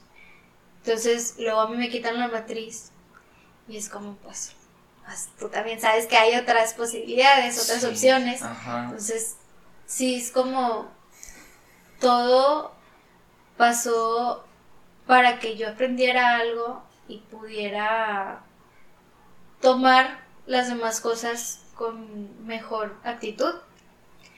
Entonces, este, te digo, tomé mucho sentido del humor. Jugábamos mucho también con mis amigas a que era Naruto. Ok. Porque no me acuerdo, esa vez nos juntamos y yo traía, ah, porque a mí me regalaron un como un chal, no sé cómo se llamen. Ajá. Y yo lo usaba para taparme el frío. Ah, ok, un poncho, ¿no? Sí. Entonces siempre lo traía en mi mochila o en mi bolsa. Y esa vez que me junté con mis amigas, me dio frío, me lo puse y yo me había quitado mi turbante. Entonces estaba yo pelona con el de este y me veía bien chistosa, entonces fue como que, ay, ahora soy también la de la maestra de Doctor Strange. Ajá. También era como que me parezco a ella y no sé qué, y luego, ay, Naruto, y corre como Naruto, y yo corría como Naruto, y así, o sea, me lo tengo mucho a juego. Y después llegan pues más quimios. Este, es, eso fue como en las primeras. Ya después llego a tener más y me suceden más síntomas, más efectos secundarios, más cambios. Y uno de los cambios, yo después de la cirugía bajé mucho de peso, demasiado.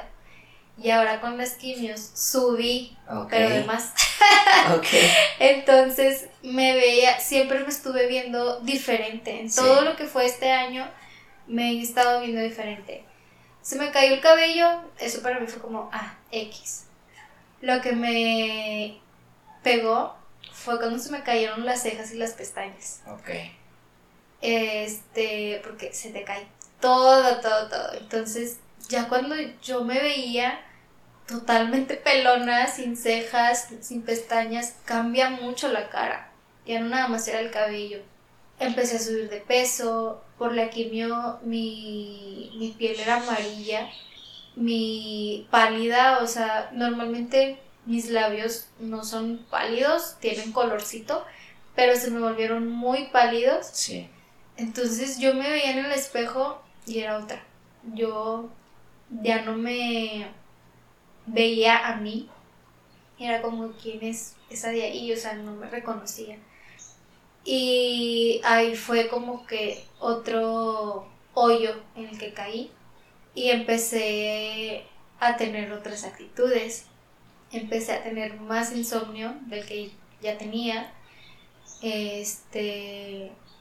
a molestarme, a estar triste, a no tener ganas de hacer nada. Total, era como.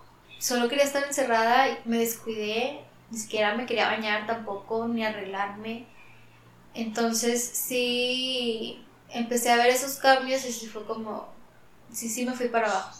Después yo empiezo como, no puedo estar así porque sufría mucho en las noches, no podía dormir de plano, o sea, sí fue como, ¿qué me está pasando? No puedo estar así, no entendía nada, no me entendía a mí y dije, pues tengo que hacer algo, o sea, no, no puedo dejarme caer tanto, o sea, ya me estaba dejando caer, no quería caerme más. Entonces, yo me puse a pensar en eso y no sé cómo, pero de repente un día me sentí mejor. Fue, lo empecé a trabajar y fue como, ok, te estás viendo de esta manera. Me ayudó mucho el compartirlo en mis redes sociales. Primero lo compartí por, por Twitter, que es más como, pues creo que tú tienes una cuenta, entonces es como más eh, secreto, personal, íntimo, no sé. No hay tantas, no hay tantos comentarios como en Facebook, como en Instagram. Entonces, empecé por ahí, eh, me desahogué, escribí. Ahí, compartirlo ahí me ayudó mucho porque a mí me daba miedo decirlo. Este, me daba miedo aceptar que tenía cáncer, que estaba enferma y me di cuenta de lo que me estaba quitando, me estaba quitando mi paz, mi autoestima, mi trabajo. Entonces dije, ya, o sea, ya no voy a permitir que me siga quitando el quién soy yo. Y fue como, ok, pues soy una persona que se enfermó y ya, no pasa nada. Entonces, sí me ayudó a, a ver las cosas diferente. O sea, una vez que las exterioricé, me ayudó mucho. Te digo, ahí fue este por Twitter y luego después de unos días me animé a poner algo en Facebook también. Este, porque llegué a tener una conversación donde me decían, es que en las redes sociales publicamos algo que no somos. Ok. Y yo la verdad en Facebook pues llego a compartir memes o cosas así. Este, llego a compartir sobre la psicología o cosas que me dan risa, que me gustan, y no comparto mucho de mí. Entonces fue como, pues ya lo compartí acá, ahora sigue en otro lado, y también me ayudó mucho, este, porque al momento de estar escribiendo, yo me daba cuenta de más cosas, y eso me daba mucho, mucha seguridad, mucha tranquilidad. Empecé a ver las cosas diferente. Y en ese momento, donde yo voy a empezar con las quimios, eh, me contacta una amiga, Corina, y me dice, oye, te invito a un retiro, va a ser este tal fin de semana, no te preocupes por el dinero, yo soy parte de la coordinación, te lo regalo, sé por lo que estás pasando, sé que tu familia pues te mantiene cerca de, de Dios, pero pues no estaba más que, que lo vivas. Entonces, para mí fue como, ok, pues sí, me di cuenta que Dios me dio muchas cosas. Desde el momento en que mi papá dijo vamos a urgencias en lugar de ir con el doctor general, que es lo que siempre hacíamos. Este, cuando mi tía le habló a la ginecóloga y vio ahí porque le habló ella no al hospital. Cuando conseguimos al doctor Emilio, que ya me lo habían recomendado. O sea, me empecé a dar cuenta de esos pequeñitos detalles que Dios me estaba dando, porque digo, ¿quién más? O sea, no, no hay otra explicación para mí. Fue como, pues tengo que darle yo también, darme el tiempo de agradecerle a Dios. Entonces fui al retiro y me invitaron a quedarme al grupo del apostolado.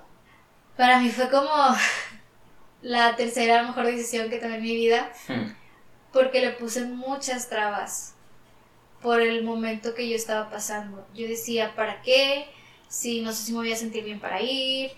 Entonces, o, también porque ellos ya tenían tiempo conociendo, conociéndose, entonces yo decía, ¿para qué? Si no los conozco tanto, mejor después voy. Le puse muchas trabas. Pero sentía que tenía que ir. Entonces me quedé y me enseñan las jaculatorias del, de la espiritualidad de la cruz, del apostolado. ¿Una jaculatoria qué es? Una oración o invocación. Ok. Y las jaculatorias de, del apostolado de la cruz, de la espiritualidad de la cruz, a mí me impactaron demasiado. O sea, fue como otro aquí estoy de Dios. Porque son Jesús, Salvador de los hombres, sálvalos, sálvalos. Y para mí, pues yo estaba enferma. El, la oración se refiere como a salvar almas. Exactamente, el espíritu. Pero yo estaba enferma y para mí fue como, pues, Jesús, Salvador de los hombres, sálvame. Este, y confía en que puedo salvarte. También es con María todo, sin ella nada. Esa también porque me impactó mucho, porque mi papá es muy mariano. Entonces pasa algo y vamos a rezar el rosario. Y él todos los días reza el rosario, mi mamá también. Entonces mis papás me enseñaron a querer de esa manera a mamita María. Entonces que la jaculatoria también vaya así fue como, pues sí, o sea, aparte dentro de la religión María es como una fuente de fe, entrega total. Entonces es como, tienes que tener esa fe que tuvo María. Y la otra es que vive en el Espíritu Santo y que todo el mundo le sea consagrado. La final es ánimo firme, viva la cruz. Para mí el ánimo firme es como, órale, levántate, no te quedes en donde te estás aventando al pozo eh, ten fe, aquí está Dios. Entonces fue un giro total. Las necesitabas, llegaron en el momento exacto. Exacto. Siempre le digo a Corina, fuiste mi angelito. Porque para mí eso fue lo, lo que dices, lo que yo necesitaba. Este, entonces el grupo también trajo un cambio positivo en mi vida, un apoyo más te digo, nunca estuve sola. Me llegué a acercar más a gente que ya tenía, pues conocí a más gente. Conocí también a mujeres sobrevivientes, así se llaman ellas. Este, y gracias a todo eso tuve muchas oportunidades. De hecho, llegué a tener la boda de una amiga, también una de mis mejores amigas, Meli. Y yo estaba preocupada porque pues yo no tenía cabello. Entonces puse en Instagram, recomiéndenme pelucas buenas, bonitas y baratas. Me llovieron pelucas que ni siquiera tuve que gastar. Hmm. O sea, Meli con su mamá, su mamá tuvo cáncer de mama. Entonces ella fue la que me enseñó las, me presentó a las mujeres sobrevivientes junto con ella me apoyaron para conseguir una peluca. Meli me regaló una que ella tenía morada. También eso fue algo que me gustó porque yo cambiaba de looks cada que quería. Eh, una compañera de la Facu, Paula, este, también me prestó unas. Mi tía Rosy me prestó otra. O sea, me llovieron y las sigo teniendo ahí. Y las uso cuando quiero verme, sentirme, no sé, este, seria, me pongo una. Cuando me quiero ir de concierto, me pongo la morada. Cuando me quiero sentir más señora, me pongo otra. O sea, tengo de todos los estilos. Está bien padre eso. Este, porque, te digo, sí me ayudó a, pues como, ah, puedo aprovechar lo que nunca hice con mi cabello. Ajá. Puedo estarlo cambiando y sin maltratar el mío. cambiando además de luz. Entonces también este, me llovieron las bendiciones. Sí. Tuve demasiadas y cuando yo me puse a pensar, pues, ¿qué me ayudó tanto a seguir adelante? Porque yo sentía que ya no iba a salir de lo bien donde estaba. Me puse a pensar y fue como, pues, todas las oraciones que hicieron por mí, porque yo en ese momento no hacía. Ok. Entonces digo, todas son las oraciones que hicieron por mí, porque mis papás este, están en el grupo de Vivir en Cristo, que es de matrimonios. Entonces, sus amigos también son como mis tíos. Mm. y todos era de que, ay, estamos rezando por Benita. Y mis amigos que hice en el apostolado, ay, estamos haciendo oración por ti. Y mis otras amigas que de la secundaria, que de la prepa, y todo el mundo estaba rezando por mí. De hecho, llegó la ocasión en que mis papás fueron a misa a una iglesia a la que regularmente no vamos, pero se les atravesaron tiempos, fueron a esa y dice, en las peticiones estabas tú. ¿Quién te puso ahí? ¿Quién sabe? Ok. Pero estabas tú. Entonces me dice, ¿hasta dónde está llegando la oración por ti? Y yo te digo, si me pongo a pensar en, pues, cómo fue un día de repente que me levanté y, y vi las cosas diferentes, yo siento que fue eso la oración, Dios, que estaba ahí para mí. Entonces sí fue un cambio muy positivo en mi vida. Mm, llegué a verlo pues triste, pero ya una vez que me permití ver, que abrí mis ojos para ver todo lo que Dios me estaba regalando, fue muy diferente. Sí, definitivamente. Wow, o sea, yo creo, y te lo voy a decir de una vez, estaba pensando como casi casi al final, pero ya es el final, porque ya llevamos un chorro de tiempo.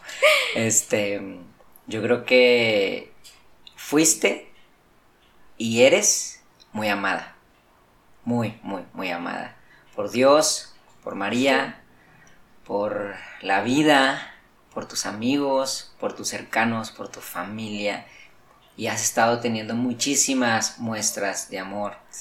A mí mi favorita, mi favorita de todas estas, eh, yo creo que hay muchas muy impactantes, pero yo siempre he visto el amor en lo más simple y divertido y cercano. Yo creo que mi favorita fue el acto que tuvo tu familia de, del cabello. Yo creo que fue un momento súper divertido para ustedes y fue un momento de, de mucha muestra de amor y solidaridad.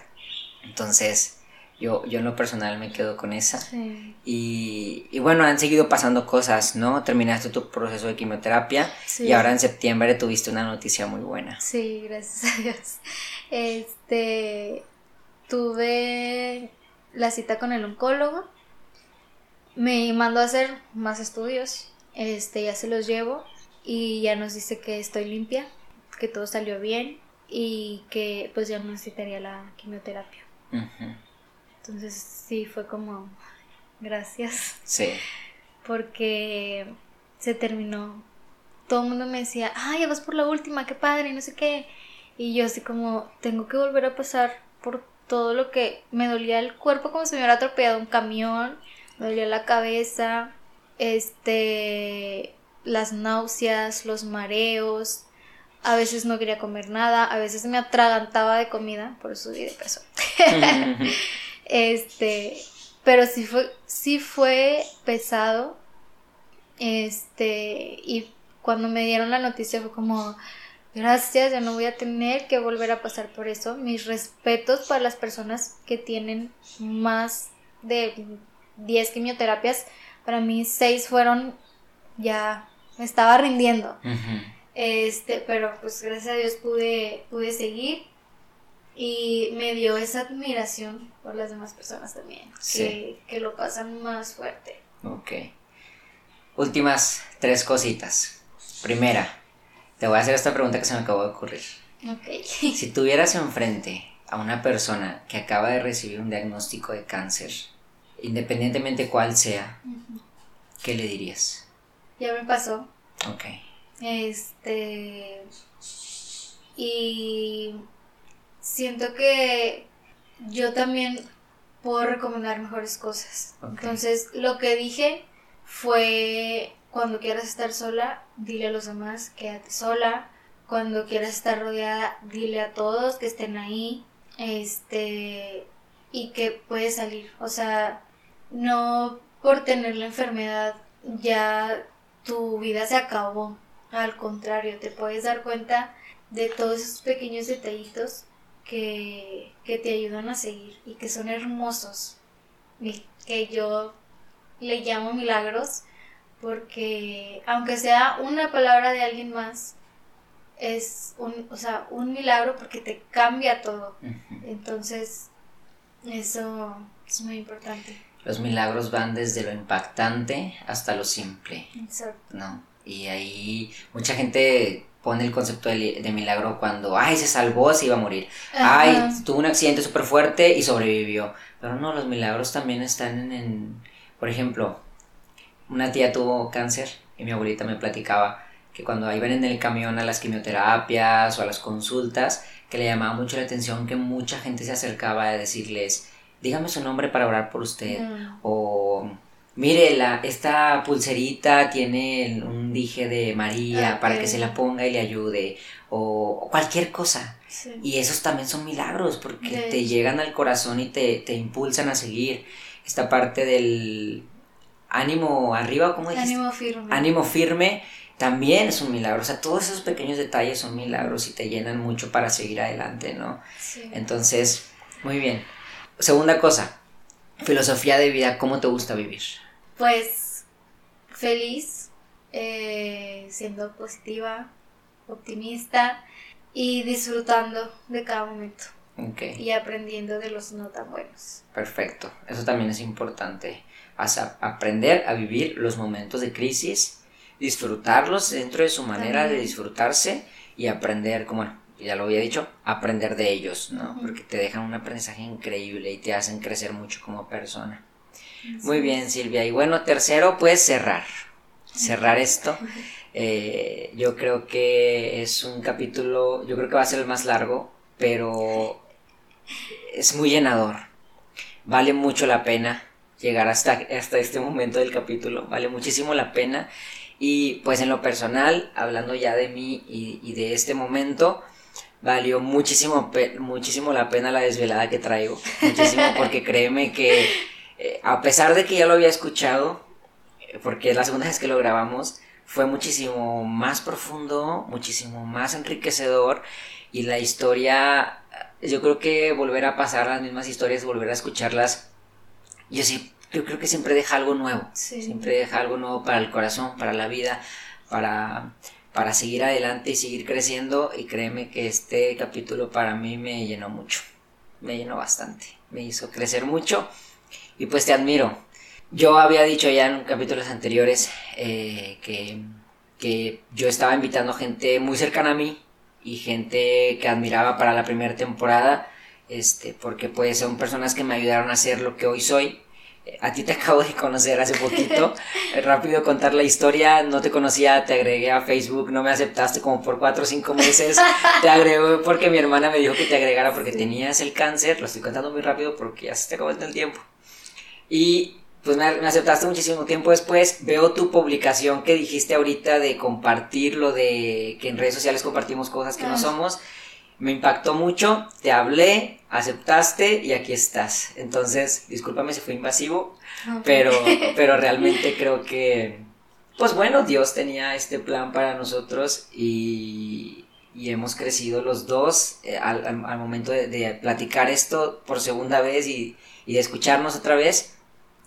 Eh, compartir rápido que hiciste un, anotaciones de todo esto escribiste bastante, yo creo que también eso te ayudó. Sí. Entonces, pues bueno, yo creo que ha sido algo muy gratificante para mí, yo creo que para ti también y, y, para todos los que, los que lo escuchen yo creo que también va a ser muy muy bueno. Entonces, pues, gracias muy grande para ti. Hombre, a ti también por la confianza de acercarte, porque también para mí, te digo, el compartir las cosas nos ayuda, entonces, gracias por ayudarme a dar este paso y este crecimiento en mi persona, que es muy valioso. Perfecto, muy bien. Mándale saludos a alguien. Ya te sabes la dinámica, una persona. pues, mmm, sí, voy a elegir a a Juan Pablo, al maestro, porque me ha enseñado mucho de lo que soy ahorita. Me ha impulsado mucho a lo que soy ahorita y estoy muy orgullosa de mí, la verdad. Y me encanta poder decirlo, que estoy muy orgullosa de, de dónde estoy, de lo que hago y de lo que soy. Pues aprovecho yo también para mandarle saludos a Juanpi. Eh, eres una persona que llega mucho al corazón de la gente, eres una persona que impacta y que quedas marcada. Entonces, gracias por ser quien eres, gracias por ser como eres, gracias por ser diferente, por llegar al corazón de la gente, de tus alumnos, de tus supervisados, por siempre preocuparte por que aprendamos realmente lo que tenemos que aprender y más que para ser buenos profesionistas, seamos buenas personas y llevemos siempre esta humanidad en la, en la, en la psicología. Pues gracias, gracias, eres una increíble persona, ha salido mucho en los capítulos. Imagino que este lo vas a escuchar, entonces ojalá y escuches los demás porque ha salido en muchos capítulos tu nombre, eres una persona que marca y ni modo, así eres.